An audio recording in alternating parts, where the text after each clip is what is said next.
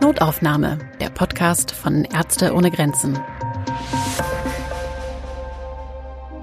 Herzlich willkommen, liebe HörerInnen, zu Notaufnahme, dem Podcast von Ärzte ohne Grenzen. Mein Name ist Anna Tushime, ich bin Journalistin und Podcasterin. Und ich bin Christian Katzer und der Geschäftsführer von Ärzte ohne Grenzen hier in Berlin. In diesem Podcast sprechen wir mit Menschen, die für Ärzte ohne Grenzen auf der ganzen Welt im Einsatz sind. Sie unterstützen dort, wo die Gesundheit der Menschen besonders bedroht ist. Zum Beispiel nach Naturkatastrophen, in Epidemien oder wenn Menschen vor Krieg und Gewalt fliehen müssen. Ob nun im Krieg, auf der Flucht oder wenn eine Pandemie den Zugang zu medizinischer Hilfe einschränkt, hat der Mangel an allgemeiner medizinischer Hilfe ganz besonders starke Auswirkungen auf die Gesundheit von Frauen. Darüber wollen wir heute mit Panjan Pavanta sprechen. Panjan arbeitet als Gynäkologin in Mainz und war schon viermal mit Ärzte ohne Grenzen im Einsatz. Zuletzt arbeitete sie für uns in Nigeria und der Elfenbeinküste. Außerdem ist Panjan seit 2019 Mitglied im Vorstand von Ärzte ohne Grenzen in Deutschland. Hallo Panjan. Hallo Christian. Hallo Anna. Bevor du uns aber von deinen Eindrücken im Einsatz erzählst, wollen wir Ihnen, liebe Hörerinnen, eine Minute Hintergrund zu Frauengesundheit im Kontext von Ärzte ohne Grenzen geben. In Ländern, in denen viele Menschen sehr geringe finanzielle Ressourcen zur Verfügung haben, sind gerade Frauen häufig strukturell benachteiligt. Besonders wenn es um den Zugang zu medizinischer Versorgung geht. In Kriegs- und Konfliktgebieten verschärft sich diese Problematik zusätzlich. Denn dann sind erstmal Kriegsverletzungen im Vordergrund. Obwohl Frauen den Unsicherheiten im Krieg noch stärker ausgesetzt sind, rücken deren gesundheitliche Probleme in den Hintergrund. Viele Frauen kommen viel zu spät in die Kliniken. Dabei ist zum Beispiel bei der Geburt eine gute Begleitung unheimlich wichtig. In vielen Projektländern von Ärzte ohne Grenzen bringen Frauen ihre Kinder häufig ohne medizinische Unterstützung zur Welt. Bei Schwierigkeiten sind sie einem lebensgefährlichen Risiko ausgesetzt. Jeden Tag sterben im Schnitt 830 Frauen an Folgen ihrer Schwangerschaft. 99 Prozent davon leben in Ländern des globalen Südens. Die meisten dieser Todesfälle wären vermeidbar. 830 Frauen am Tag finde ich ganz schön heftig. Wir haben ja jetzt gerade gehört, welche gesundheitlichen Probleme Frauen in vielen Einsatzländern von Ärzte ohne Grenzen haben. Panjan, kannst du uns vielleicht noch einmal ganz genau erklären, was Ärzte ohne Grenzen tut, um diese Probleme anzugehen? Ja, das kommt halt immer so ein bisschen drauf an, ähm, auf den Ort und der Situation, von der wir sprechen. Ähm, wir passen unsere Hilfe der, den Bedürfnissen der Menschen an schauen, wo ähm, die größte Not ist ähm, und entsprechend werden auch in unseren Projekten die, die Angebote gemacht. So wie man es eben schon gehört hat, das größte Problem ist sicherlich die Geburtshilfe und entsprechend ist das mit Sicherheit der größte Anteil. Und da gehören neben der Begleitung der Frauen unter Geburt eben auch die schwangeren Vorsorge und Nachsorge. Da gehört genauso aber auch Familienplanung dazu. Da gehört es dazu, dass wir äh, Verhütungsmittel ausgeben. Es gehört aber auch da dazu, dass wir Schwangerschaftsabbrüche sachgemäß durchführen. Häufig sehen wir in unseren Projekten Komplikationen, die ähm, entstehen, weil Frauen Schwangerschaftsabbrüche bei nichtmedizinischem Personal aufgrund ihrer Verzweiflung durchführen lassen. Und das kann im schlimmsten Fall für die Frauen auch tödlich enden. Und um das zu vermeiden, diese Komplikationen zu vermeiden, bieten wir ähm, in unseren Projekten auch das an, dass die Frauen eine ja, sachgemäße von medizinischem Personal durchgeführte Schwangerschaftsabbruch durchführen können. Wir haben aber auch krankheitsbezogene Projekte. Zum Beispiel ähm, ist Gebärmutterhalskrebs so eine Erkrankung, die, wenn man sie frühzeitig bekämpft, indem man die Vorstufen äh, frühzeitig erkennt, sich äh, das vermeiden lässt, dass es in Stufen endet, die tödlich für die Frauen enden. Und gerade an Orten, an denen wir sehr häufig Patientinnen mit Gebärmutterhalskrebs sehen, wie zum Beispiel an Orten, in denen auch die HIV-Prävalenz sehr hoch ist, haben wir Screening-Projekte für Gebärmutterhalskrebs. Wir haben Projekte für Frauen, die unter vesikovaginalen Fisteln leiden. Das sind ähm, aufgrund von häufig von ähm, Geburtskomplikationen entstehen Wege zwischen der Scheide und der Blase oder der, äh, dem Darm und der Scheide, was dazu führt, dass die Frauen inkontinent sind, Stuhl oder Urin verlieren. Was, ja, man kann sich ja die Folgen entsprechend vorstellen, wie sehr die Frauen darunter leiden, abgesehen vom medizinischen ähm, Teil. Genau, das ähm, sollten, diese Projekte haben wir. Was wir auch haben, ist, ähm, dass wir sehen, gerade in Krisen- und Konfliktregionen sehen wir häufig, dass Frauen, für viele Frauen ähm, sexualisierte Gewalt leider ähm, ja zu den Problemen gehört, denen sie häufig ähm, begegnen. Und wir behandeln diese Patientinnen, diese Frauen und begleiten sie ähm, sowohl psychologisch, aber eben auch medizinisch. Ähm, genau, das sind die verschiedenen Bereiche. Und dann kann es aber auch ganzheitliche äh, Betreuung sein. Zum Beispiel sehen wir gerade in Gebieten, in denen viel äh, Frauen zu, oder viele Menschen zusammenleben, wie zum Beispiel in Lagern für Geflüchtete, dass ähm, Hygieneeinrichtungen ähm, nicht geschlechtergetrennt äh, existieren, dass die Lager gerade nachts sehr unübersichtlich sind, dass die Frauen lange Wege zu Latrinen ähm, zurücklegen müssen, dass sie auch Gefahren ausgesetzt sind, dass wir uns da eben für unsere Patientinnen einsetzen, um denen das zu bieten. Du hast vorhin was über Familienplanung gesagt, das würde mich total mhm. interessieren, weil es hört sich ja so ein bisschen mh, hm, präventiv irgendwie an. Ähm, ich bin in Rwanda aufgewachsen und in den 90ern waren so Plakate zur Familienplanung oder eben wie man sich gegen HIV schützt, ähm, so omnipräsent. Und irgendwie hat sich das so total in meinen Kopf ähm, so rein, ja, es ist irgendwie, ich kann das gar nicht mehr trennen. Und ähm, ich frage mich aber, wie das angenommen wird. Also gerade, was macht ihr für, für, für also im Bereich Familienplanung und wie wird das angenommen? Für viele Frauen ist es so, dass die Geburt und die Schwangerschaft natürlich für sie ein ganz, ganz wichtiger Bestandteil ihres Lebens ist, dass sie Kinder haben wollen. Und was wir leider ja auch sehen, ist, dass in vielen Projekten, in denen die Sterblichkeit der Mütter sehr hoch ist, auch die Sterblichkeit der Kinder sehr hoch ist. Das mhm. heißt, nur weil Frauen viele Kinder geboren haben, heißt das nicht, dass sie viele Kinder haben. Ne? Also es ist ja auch so eine Schwierigkeit, die wir sehen. Und trotzdem heißt das aber auch nicht, dass diese Frauen nicht über Familienplanung nachdenken. Wir haben sehr häufig in unseren Projekten, dass die Frauen zu uns kommen und sagen, ich möchte das, ich wünsche mir das, dass ja. wir gerade wenn wir sagen, wir machen einen Kaiserschnitt, die Frauen selber fragen, können wir bei dem Kaiserschnitt auch eine Sterilisation zum Beispiel durchführen, mhm. damit ich nicht nochmal schwanger werden kann. Es gibt viele Frauen, die legen lange Wege zurück, um zum Beispiel eine Drei-Monats-Spritze zu bekommen, um ähm, Verhütungsmaßnahmen durchzuführen oder eben gerade wenn wir jetzt zum Beispiel von Schwangerschaftsabbrüchen ähm, reden, dass wir auch ähm, eine Spirale im Anschluss äh, zum Beispiel einlegen, um zu vermeiden, dass die Frau wieder bald schwanger wird, wenn sie das ja. wünscht. Also das, das wird auch ähm, immer wieder von den Frauen gefragt. Natürlich beraten wir aber auch und das gehört ähm, zur Reduzierung von mütterlicher Sterblichkeit gehört das dazu? Ist das ein wichtiger Bestandteil, dass man ein Beratungsgespräch zur Familienplanung führt, damit die Frauen nicht allzu schnell wieder schwanger werden mhm. und sich die Zeit lassen, ihre Körper auch zu erholen? Viele der, der Sachen, die du angesprochen hast, also ähm, zum Beispiel Schwangerschaftsabbrüche, aber auch schon Verhütung, sind ja in Deutschland wie aber auch in vielen anderen Ländern tabuisierte ähm, Themen irgendwie, ne? Wie bereitet man sich denn auf dieses Gespräch vor? Wie, wie kriegt man das dann irgendwie hin, dass man Befindlichkeiten irgendwie nicht, nicht verletzt oder so? Also wie, wie macht ihr das? Das stelle ich mir ähm, wahnsinnig schwierig vor. Ich glaube, das ist tatsächlich ähm, sowohl in Deutschland als auch in allen anderen Ländern sind das heikle Themen. Wir mhm. sehen es ja leider weltweit gerade, sei es jetzt Schwangerschaftsabbrüche, das ist ähm, wir sehen es in Europa, wir sehen es in den Staaten, wir sehen es in vielen Projektländern.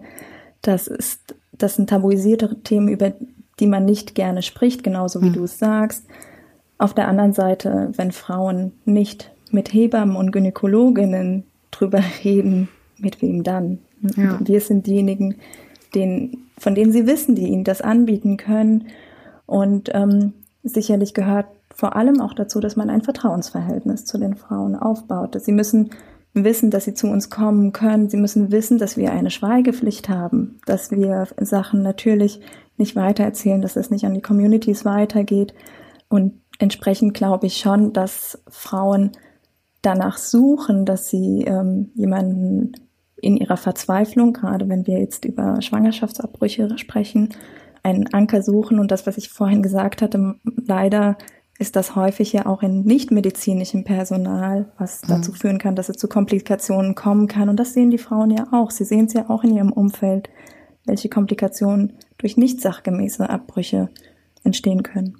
Hast du auch Gespräche oder gibt es da Gespräche auch in, in den Kliniken mit dem Personal um diese Dinge herum? Also ich habe das schon so erlebt, dass es ja oft ähm, auch unsere Kolleginnen vor Ort sind, die auf Probleme aufmerksam machen und ähm, sich als SprecherInnen für Frauengesundheit sehen, um, um halt auch die Aktivitäten in die Richtung zu lenken. Hast du da ein Beispiel oder ähnliches? Das ist interessant, während du das fragst, muss ich dran denken, weil ähm, ich hatte tatsächlich einen Kollegen, der zu mir gekommen ist, einen männlichen Kollegen, der zu mir gekommen ist und gesagt hat, hör mal, Panjan, ich habe hier eine Patientin, die wünscht einen Schwangerschaftsabbruch. Ich würde es durchführen. Ich möchte einfach mit dir die Situation klären. Wie machen wir das am besten, dass die Frau geschützt bleibt, dass wenig nach außen kommt, dass aber auch das Personal drumherum geschützt bleibt, weil man einfach weiß, dass das in der Umgebung häufig ähm, ein Thema ist, was auch auf Probleme stoßen kann. Und ähm, der sich in diesem Fall, dieser Kollege hat sich in diesem Fall eben sehr um diese Frau gekümmert und für sie eingesetzt und hat mich auch nicht weiter eingeweiht, um wen es sich handelt. Und ich bin auch nicht eingeweiht worden in, ähm, wie das durchgeführt wird, sondern er hat sich wirklich komplett drum gekümmert und wollte von mir vor allem die logistische Unterstützung dazu haben. Also das gibt es ganz viel, ähm, dass wir ähm, und da muss man auch ganz klar sagen, natürlich haben unsere Kolleginnen, die vor Ort sind und die Sprache sprechen und die Kultur kennen, sind viel eher Ansprechpartner, als wir es sind äh, für die Patientinnen und setzen sich auch dafür ein. Aber natürlich gibt es da sicherlich auch welche, die das kritisch sehen, also keine Frage. Wie viele wart ihr denn eigentlich? Weil du hast ja gerade von KollegInnen gesprochen. Ähm, ich kann mir das immer nicht so richtig vorstellen, ähm, wenn, wenn, ähm, wenn GästInnen hier von, von, von den Einsätzen erzählen, dann weiß ich immer nicht, wie viele, um wie viele KollegInnen handelt es sich denn? Wie war das denn bei dir? Wie groß war das Team?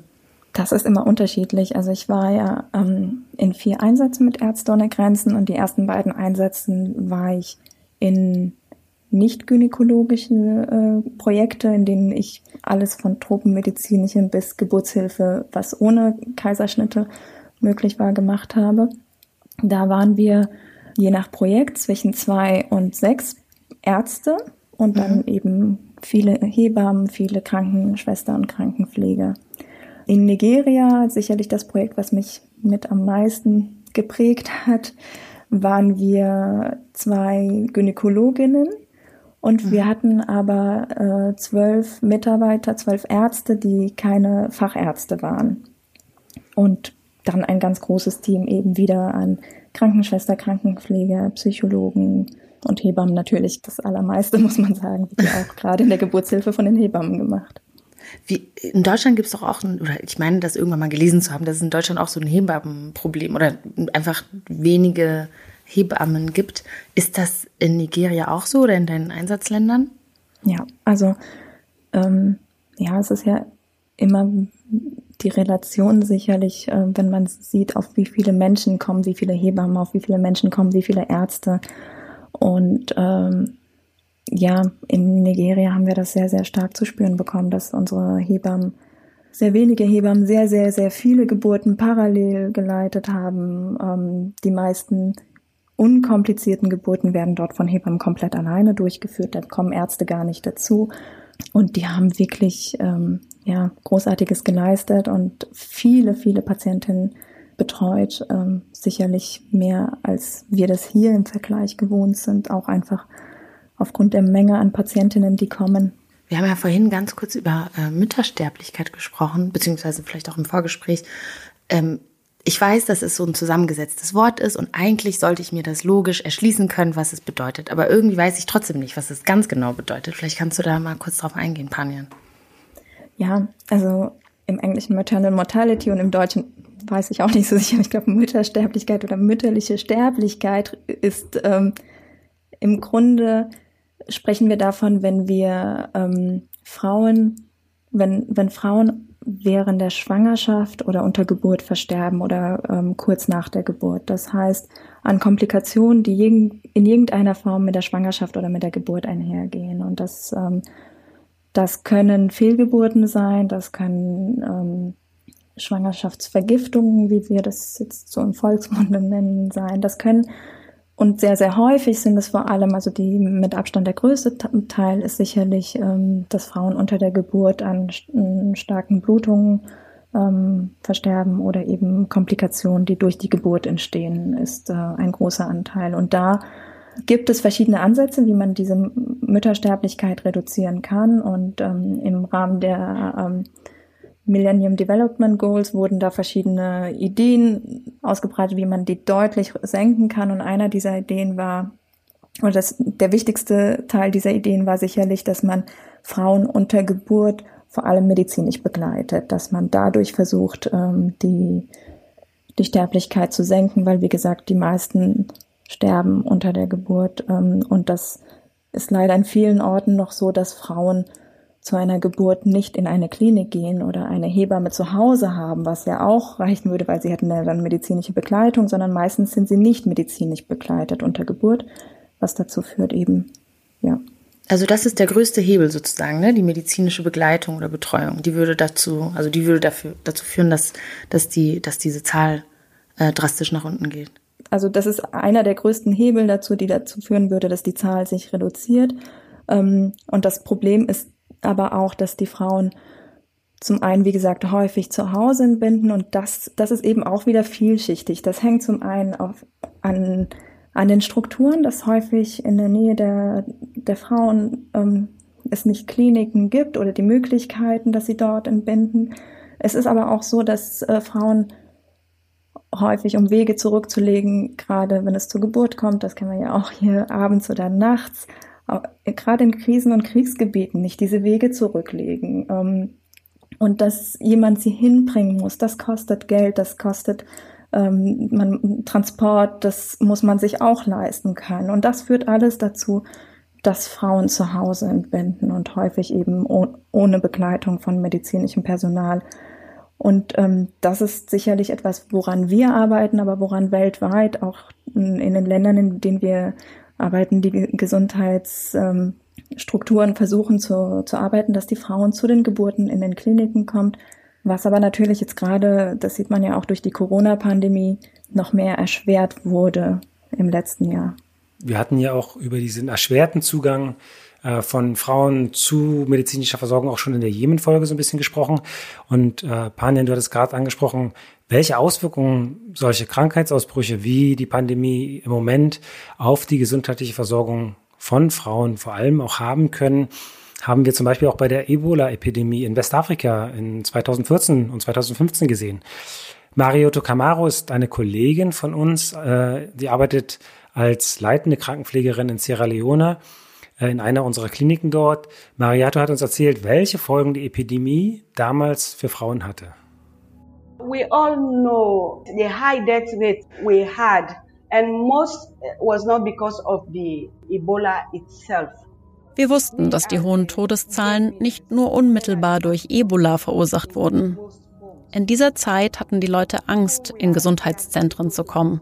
Und wir fanden heraus, dass durch diese Verzögerung viele schwangere Frauen starben oder am Ende zu Hause gebären mussten. Auch das kann zu Komplikationen führen.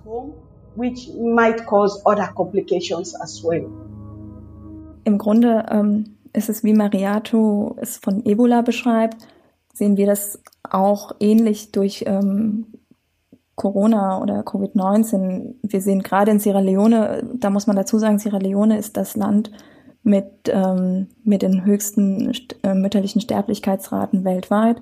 Und da sehen wir in einen unserer Kliniken, dass die Zahlen der ähm, vorgeburtlichen Untersuchungen im Jahr 2020 zum Beispiel um 12 Prozent gesunken sind. Und so ist es mit vielen Bereichen, so ist es an vielen Orten, dass die Frauen sich wegen Corona nicht in die Kliniken trauen. Zum einen, weil sie Angst haben vor Ansteckungen. Das sehen wir ja weltweit. Das ist ja nicht nur was, was wir jetzt in Sierra Leone oder in unseren Projektländern, sondern dass wir, das sehen wir weltweit, dass Frauen und dass Menschen Angst haben, in die Kliniken zu gehen, weil sie sich in den Kliniken anstecken könnten.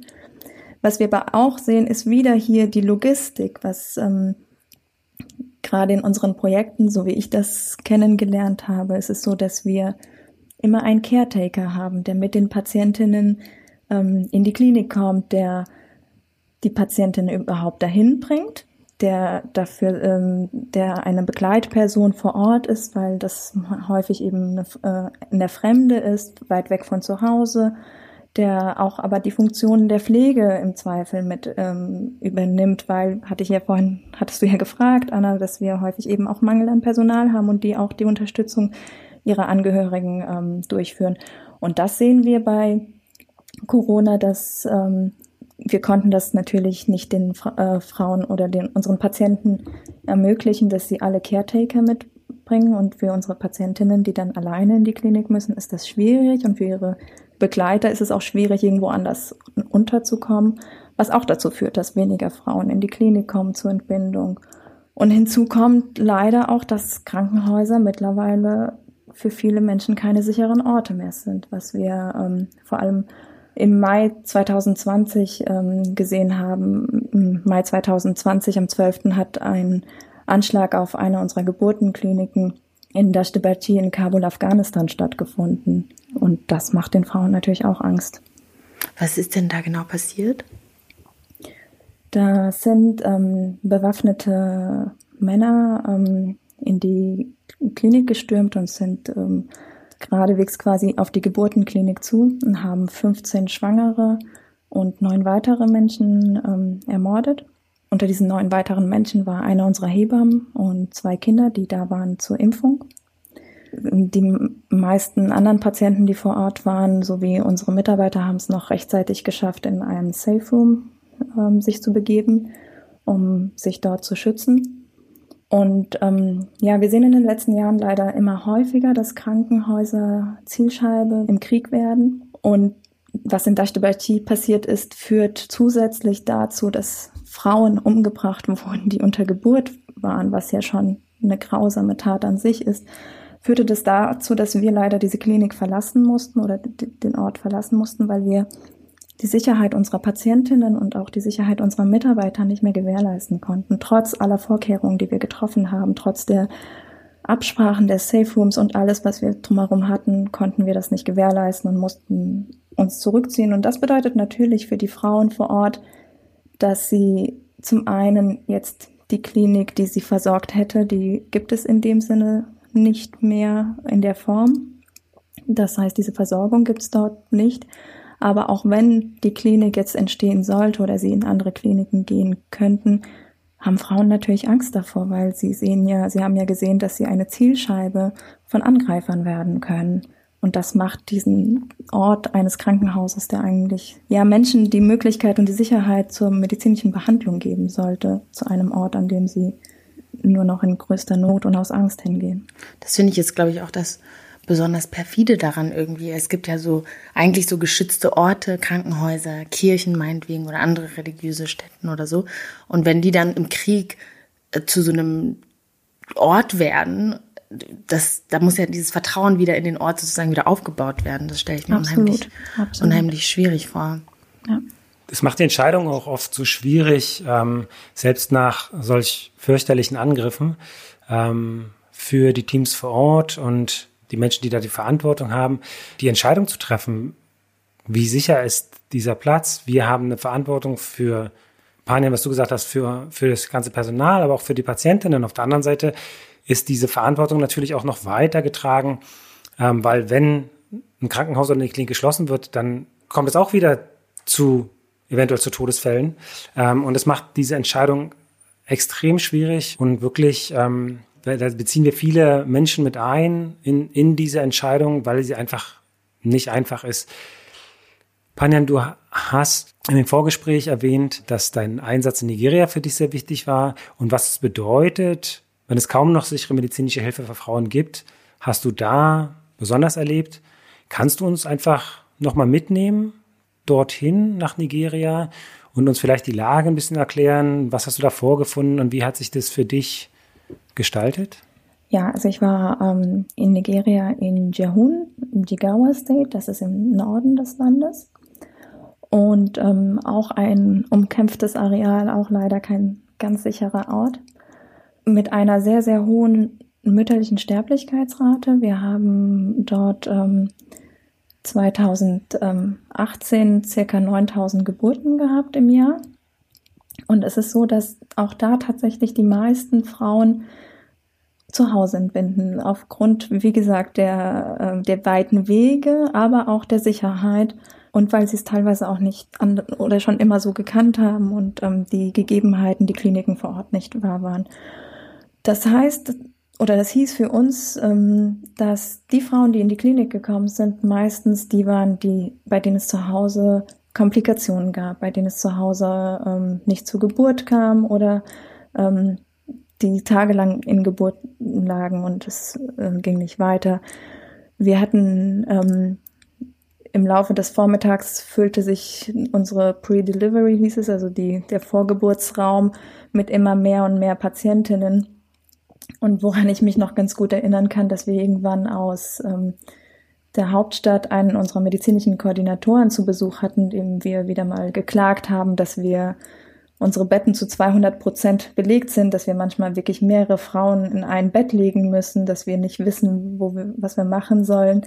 Ähm, dass der irgendwann gesagt hat, oh Gott, bei euch sieht's ja aus, im Grunde ist es bei euch wie eine Mass Casualty mit lauter Schwangeren. Und von einer Mass Casualty sprechen wir im Grunde, wenn wenn mehrere Autos auf der Autobahn ineinander fahren, dann haben wir einen Riesenunfall und müssen alle in ein Krankenhaus bringen und dann triagieren und gucken, okay, wen behandeln wir zuerst, wer kommt in OP, wer kriegt, äh, muss stabilisiert werden, wer muss wie.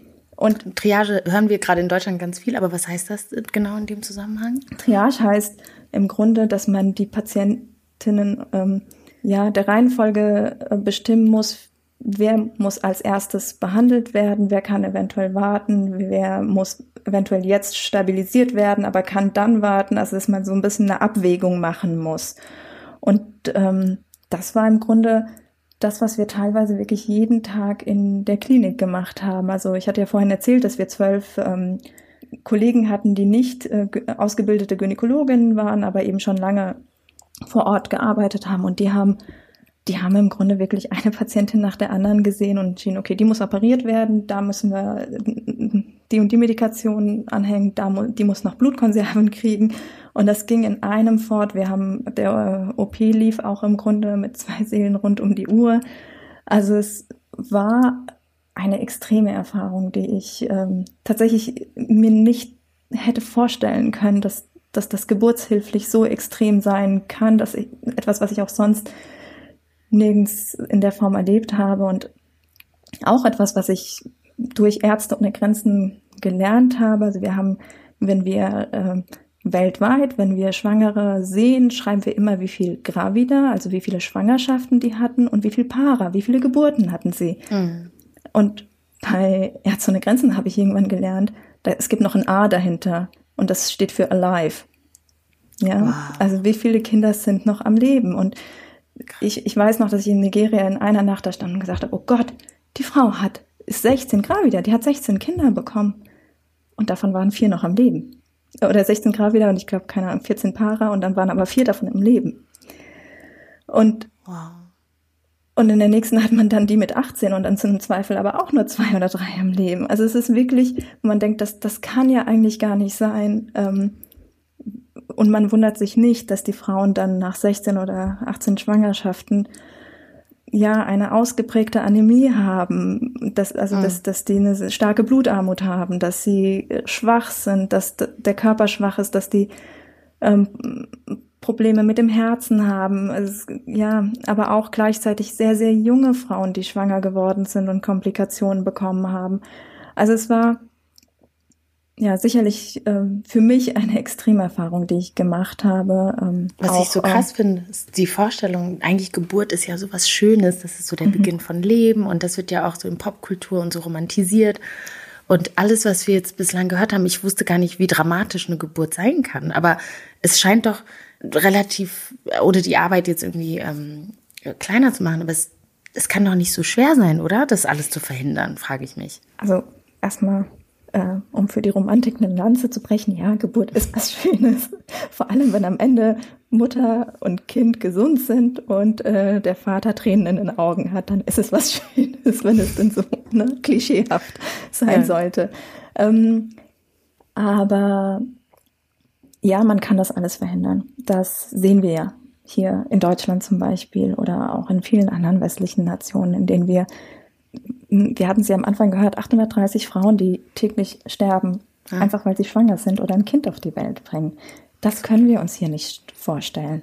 Wenn hier in Deutschland in der Umgebung eine Frau verstirbt, dann wissen das die meisten Kliniken drumherum ganz schnell, weil das mhm. Gott sei Dank sehr selten passiert, weil die ganzen, die ganze Infrastruktur dafür da ist, die Frauen die Möglichkeiten haben. Und das ist das, was in Krisen- und Kriegsgebieten nicht der Fall ist. Im Norden Nigerias, das ist ein Bereich, der umkämpft ist seit Jahren. Die Frauen trauen sich dort nicht in Kliniken. Mhm. In unseren Kliniken ist die Behandlung kostenfrei, aber sie müssen dahin kommen. Sie müssen es erst schaffen, dahin mhm. zu kommen. Auch das kostet natürlich Geld. Und dann hat man andere Familienangehörige. Wenn man jetzt für diese eine Geburt das in die Hand nimmt, das nimmt man ja dem ganzen Rest eventuell ab, das Geld. Mhm. Also es sind einfach so Abwägungen und das macht es so schwierig. Ich frage mich aber, was können wir denn tun zum Beispiel hier? Also was wir tun als Ärzte ohne Grenzen, ähm, ist, dass wir zum Beispiel, ähm, ich hatte ja gesagt, dass es häufig schwierig ist, dass die Frauen zu den, in den Kliniken gehen, aber wir, was wir zum Beispiel tun, ist, dass wir äh, nicht nur Kliniken haben, sondern auch ähm, kleinere Geburtsstationen vor Ort, dass wir, ähm, dass wir Hebammen unterstützen, die Schwangere vor Ort unterstützen, die einfach bei einer Geburt dabei sind. Und man muss dazu sagen, dass so eine Geburt zum Beispiel ähm, dass die, die Hebammen bekommen dann steriles Material für die Geburt, bekommen dann, das sind Handschuhe, Schere ähm, und so weiter drin. Und das ist ja auch wichtig, dass, dass das alles steril bleibt, damit es nicht zur Infektion kommt, damit mhm. eben nicht zur Infektion bei Kind oder Mutter kommt, ähm, dass die versterben. Und gerade so Material, das, das ist ja relativ günstig, das kostet uns 10 Euro und das versuchen, damit versuchen wir den, die Hebammen ähm, zu unterstützen, damit nicht die Frauen immer den langen Weg zurücklegen müssen, sondern wir auch manchmal die Möglichkeit haben, dass Hebammen den Weg zu den Frauen äh, finden. Mm, du hast ja auch von einer Kollegin erzählt in Nigeria, die so einen äh, großen Eindruck auf dich gemacht hat. Ja, ähm. also ich habe, ich glaube, man hört es auch schon, Nigeria hat insgesamt einen großen Eindruck auf mich gemacht und ich hatte wirklich großartige ja. Kollegen und Kolleginnen. Und ähm, ja, eine ganz besondere Kollegin, die mir in Erinnerung geblieben ist, ist Bilkisu. Bilkisu ist Counselorin, also Beraterin. Und sie hat vor allem ähm, mit Patientinnen zusammengearbeitet, die vesikovaginale Fisteln haben. Also ähm, das hatte ich ja vorhin kurz angesprochen. Äh, ähm, also ähm, Verletzungen häufig durch Schwangerschaft oder Geburtenkomplikationen, dass ähm, ein zwischen der Blase und der Scheide oder der dem Darm und dem, der Scheide so eine so ein, ähm, eine Öffnung ist und man muss sich vorstellen, diese Frauen tragen den ganzen, die ganze Zeit einen gewissen Geruch mit sich. Ja, sie, sie riechen nach Urin oder sie riechen nach Stuhl, weil sie den nicht halten können, weil er durch diese Öffnung immer rausgeht. Und sie werden häufig von ihren Familien verstoßen, von ihren Partnern verstoßen, werden manchmal von ganzen Communities verstoßen, haben keinen Job. Und wir hatten, wir haben in Nigeria ähm, neben der Geburtenklinik ein Projekt, in dem wir vor allem diese Frauen begleiten und was wir in diesem Projekt gemacht haben oder ähm, vor allem eben Bilkisu und ihre Kolleginnen gemacht haben, war diese Frauen begleiten, diese, die, es wurde ganz viel Krankengymnastik mit den Frauen durchgeführt, es wurde, ähm, die Frauen wurden operiert, wurden nachbetreut und vorbetreut vor der Operation ähm, entsprechend äh, vorbereitet. Und sie haben aber auch ganz viel, ja, so fürs Mental Health, also für die psychische Gesundheit ganz viel gemacht. Es gab mhm.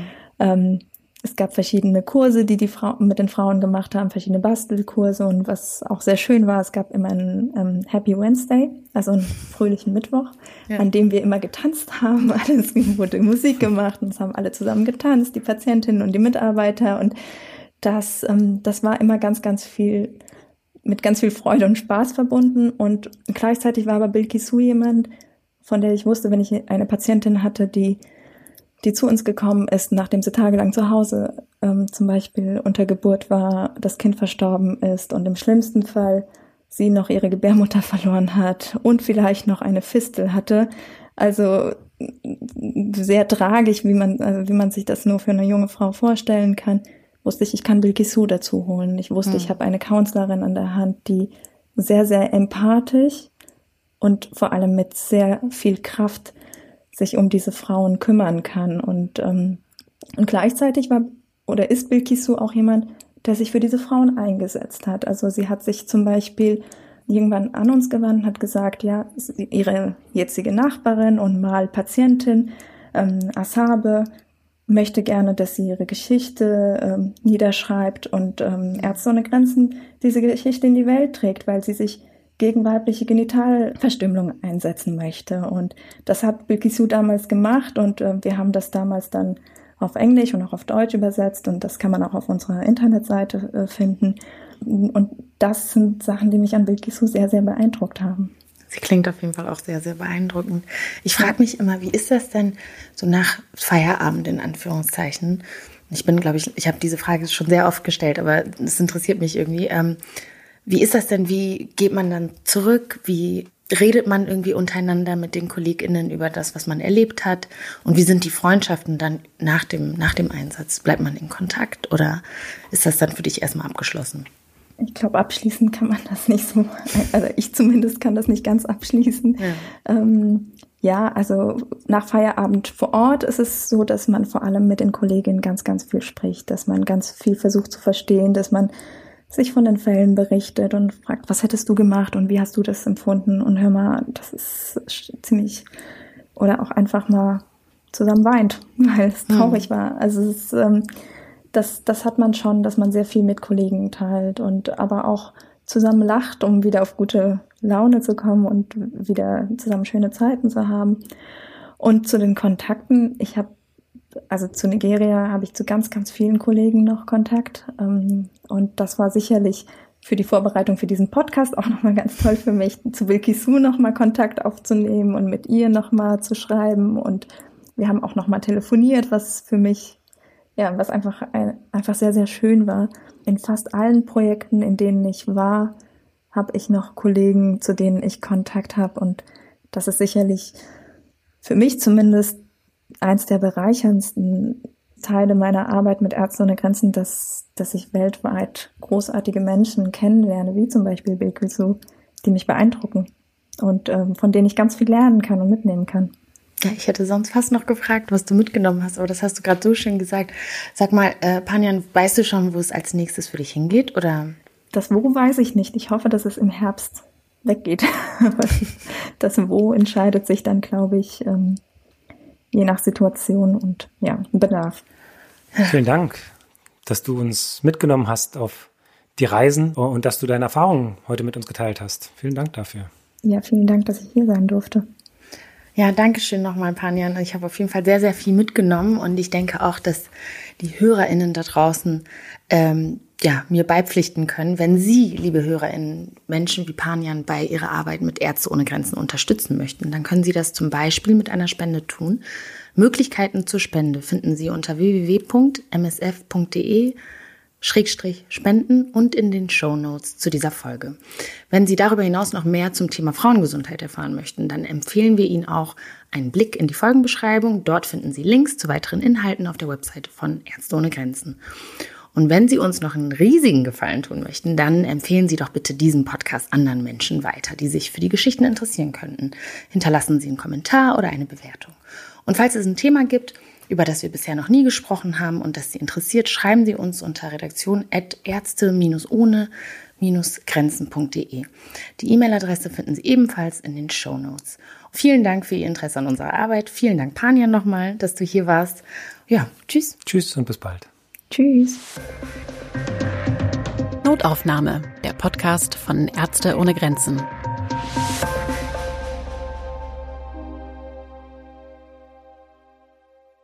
produziert in Zusammenarbeit mit 4000 Hertz Studio.